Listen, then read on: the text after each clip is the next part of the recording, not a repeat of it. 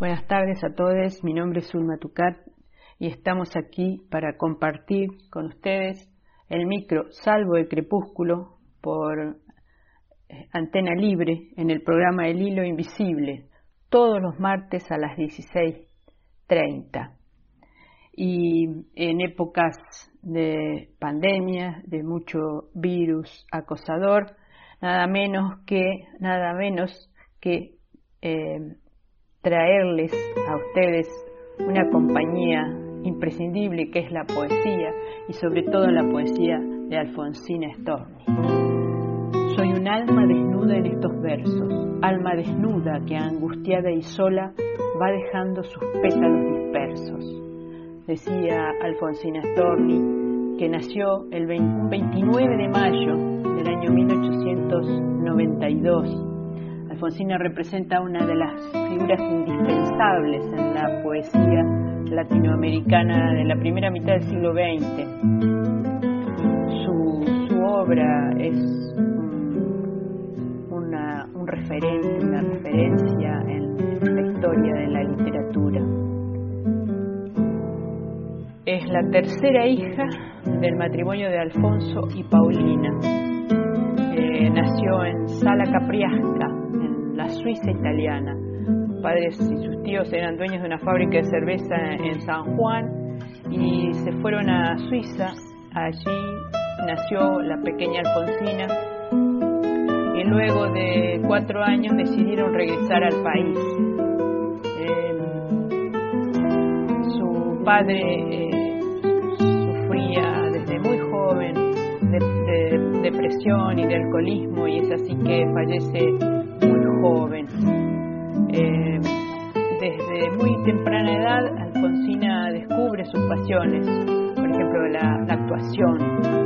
Eh, participa en algunas puestas escenográficas de obras de, obras clásicas como de, por ejemplo de Ibsen, de Benito Pérez Galdós, Florencio Sánchez. Luego se radican en Rosario y allí comienza a trabajar muy joven, eh, eh, ya había tenido un antecedente, su primer poema fue escrito a los 12 años y allí este, eh, decidió que su vida iba a pasar por la poesía y lo, hacía en ese momento, escribía en forma clandestina, escondida de su madre, ¿no? su madre no podía soportar que, remarcara tan pesimistamente sus expresiones en esas poesías. la madre decía que la vida es dulce, que se tiene que ver de otro modo. Y ella empezó a trabajar, seguía trabajando, trabajaba como eh, como aprendiz en una fábrica de gorro y ahí fue donde empezó a interesarse por las ideas anarquistas y también a profundizar sus lecturas particularmente leía al poeta modernista Rubén Darío. Eh, se cree que escribió una primera obra de teatro por esa, por esa época llamada Un corazón valiente, pero no existe registro de esa obra. Eh, su madre rehizo la vida con otro hombre y se fue eh, a Coronda, y ahí Alfonsina comenzó a estudiar magisterios. Ella era maestra. Eh, y trabajó, trabajó como maestra también. Eh, por esa época me conoció y se enamoró de un hombre casado con el que tuvo un romance sumamente apasionado y fuerte, ¿no? Eh, ella se había convertido en una mujer independiente porque tenía independencia económica, porque trabajaba como maestra y era columnista en diferentes revistas.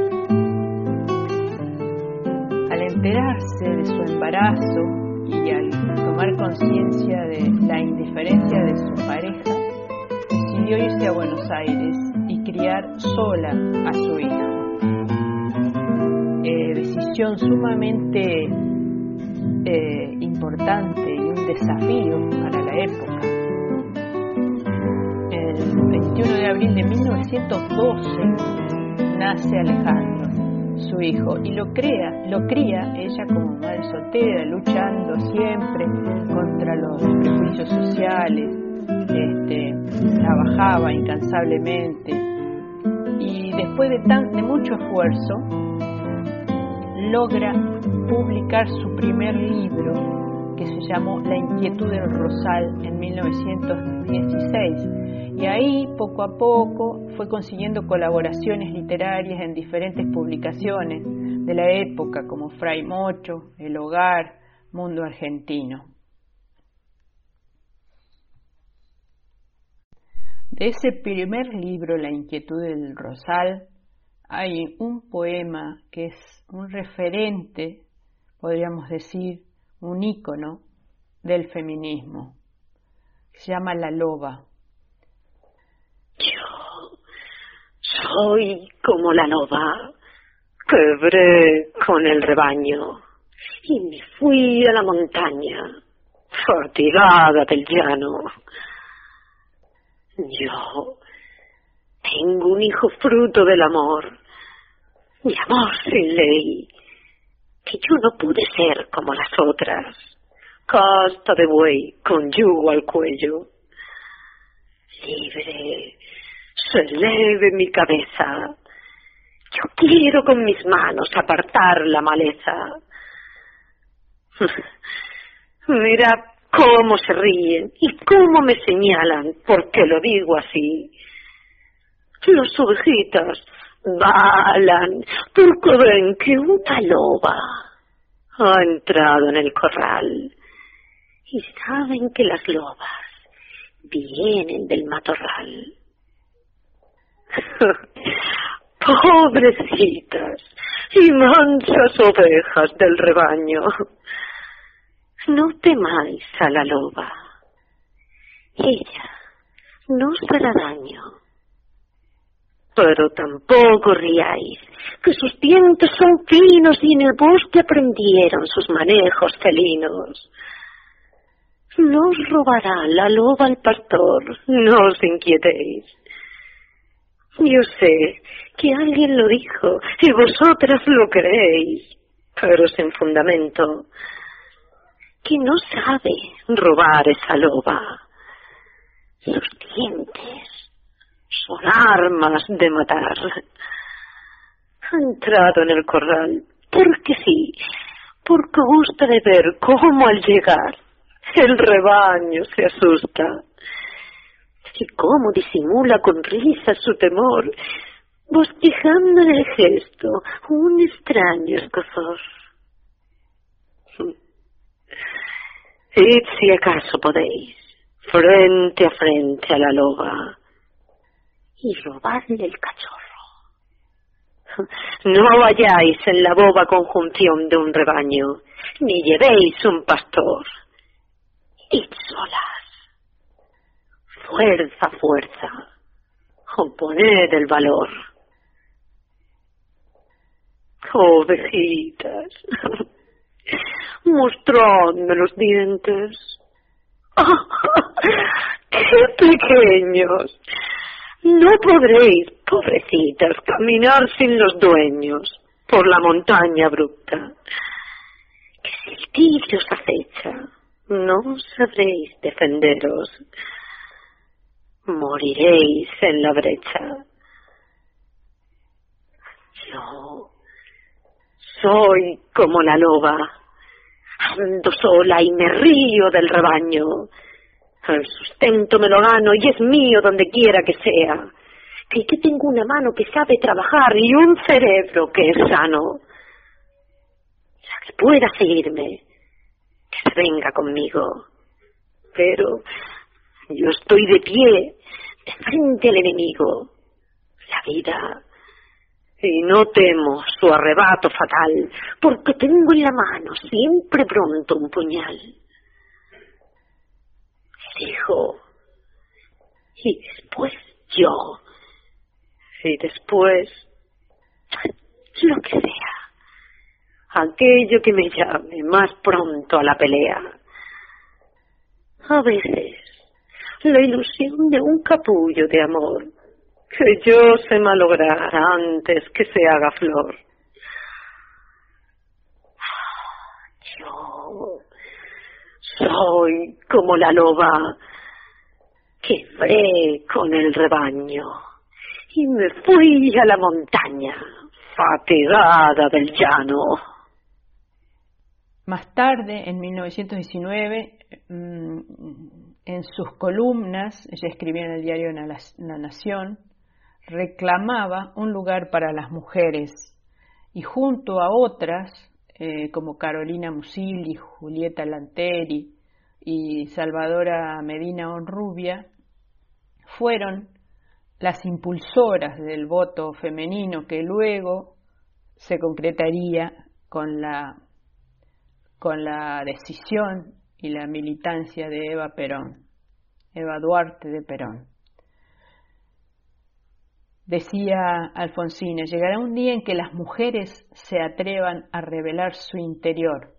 Este día la moral sufrirá un vuelco, las costumbres cambiarán. Y creo yo que está llegando ese día, ¿no? Eh, por estos tiempos estamos vivenciando eh, el, el atreverse de las mujeres que revelan su interior y están, estamos intentando cambiar las costumbres de una sociedad machista. Alfonsina era una mujer independiente, con ideas claras y críticas hacia la sociedad patriarcal de aquellos años. Era, era una transgresora, tenía posturas extremas. Algunas mujeres la admiraban eh, y otras la consideraban peligrosa, como bueno, pasa hoy también, todavía existen mujeres que están cooptadas por el patriarcado.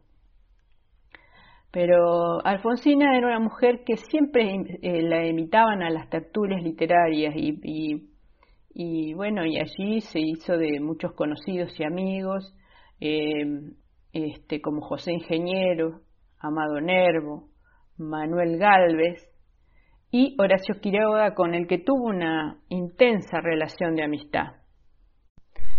En 1918 publica un poemario que se llama El dulce daño, que le, la llevaría a convertirse en una poeta prestigiosa. Y, y ahí afianza su voz de mujer. Y hay un poema particularmente hermoso y contundente, conmovedor, que se llama Tú me quieres blanca, tú me quieres alba, me quieres de espuma, me quieres de nácar, que sea su cena sobre todas, casta, de perfume tenue, corola cerrada.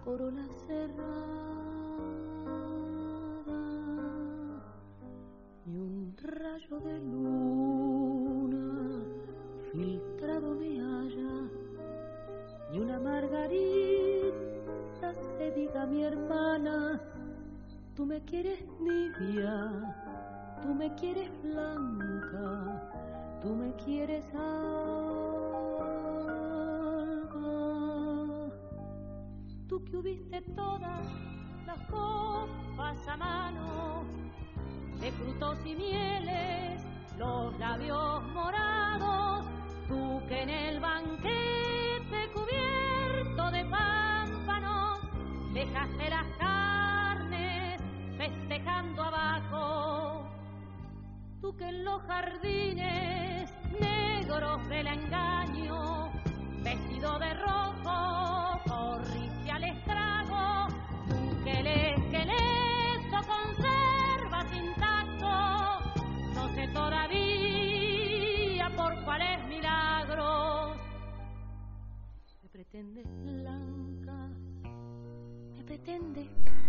su rebeldía contra la opresión de la mujer fue personal y también política a través de la, de la literatura y también a través de su militancia.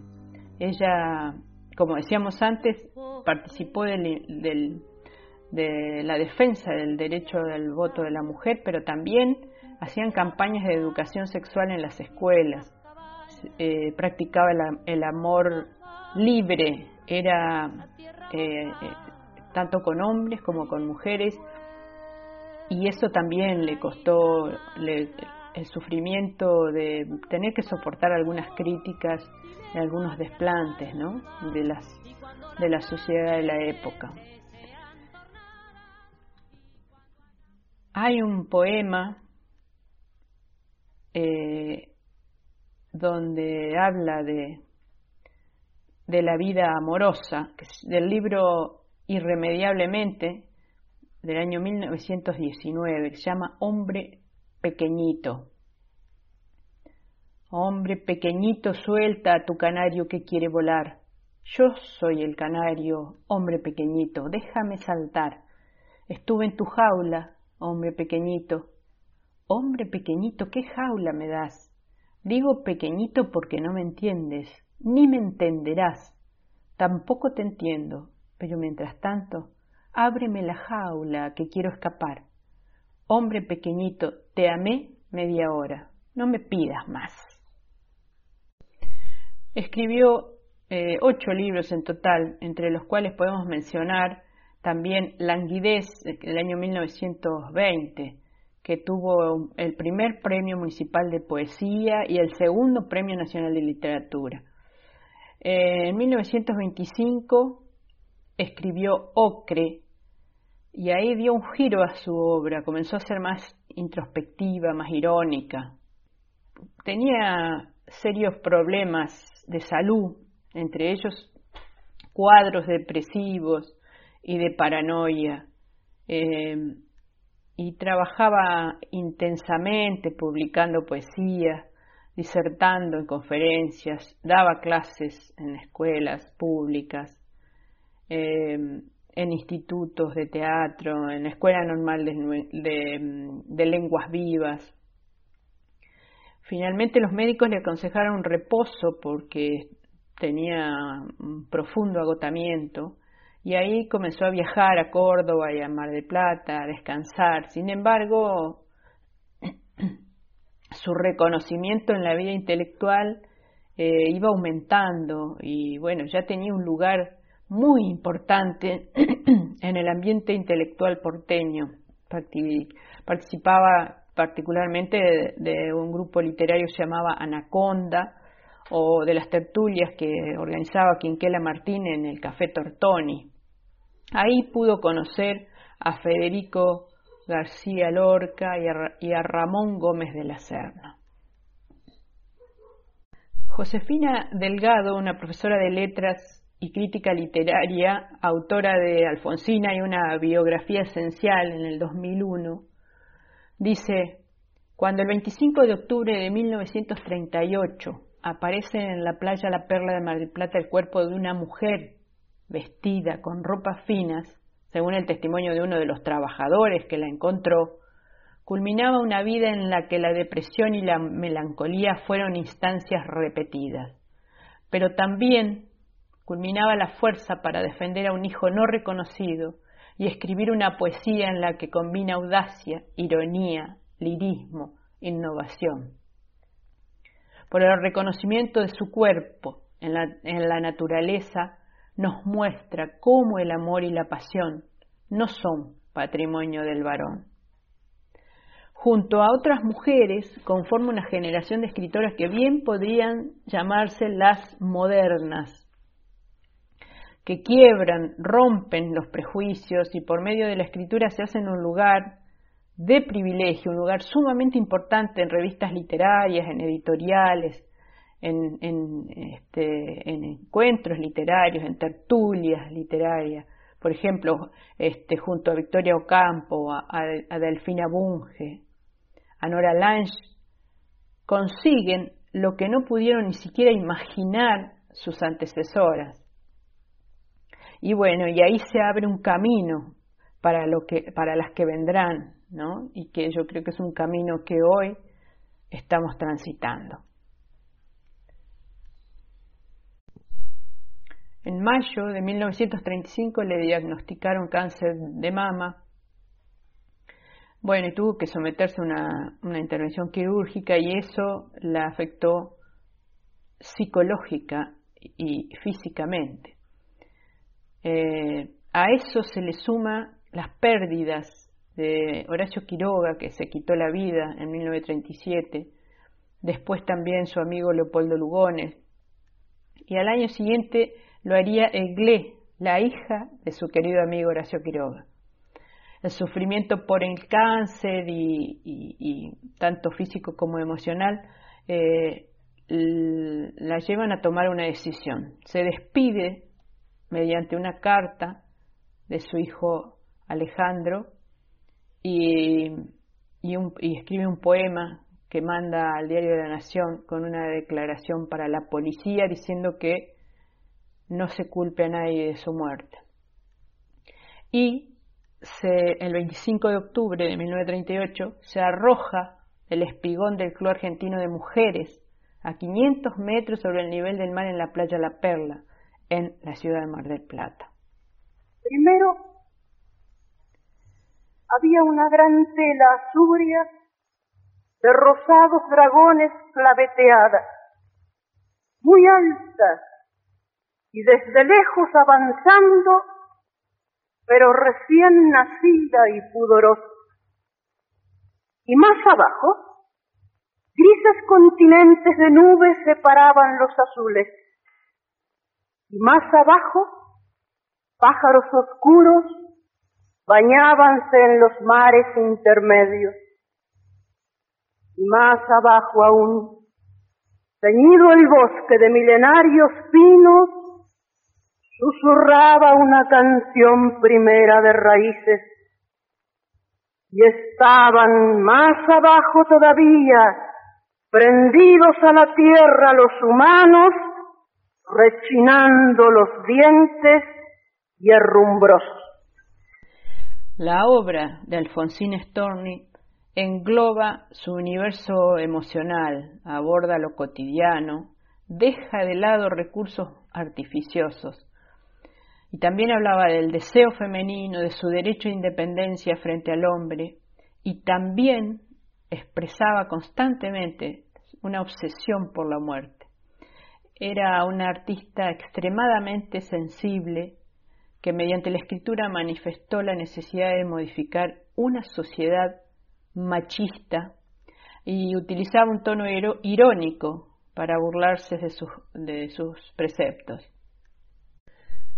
junto con Juana de Ibarburú, de Elmira Agustini, que son uruguayas, Gabriela Mistral, que es chilena, se convirtieron en representantes de la poesía modernista latinoamericana y yo agregaría a este concepto también representantes del feminismo de la época.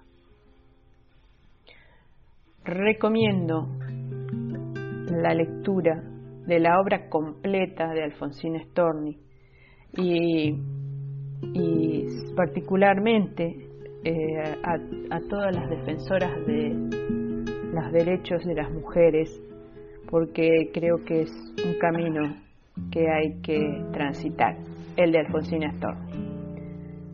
Les agradezco el acompañamiento, la escucha, agradezco al programa El Hilo Invisible por el espacio por dejarme compartir la literatura y les saludo a todos hasta el próximo martes. Por la blanda arena que la el mar, su pequeña huella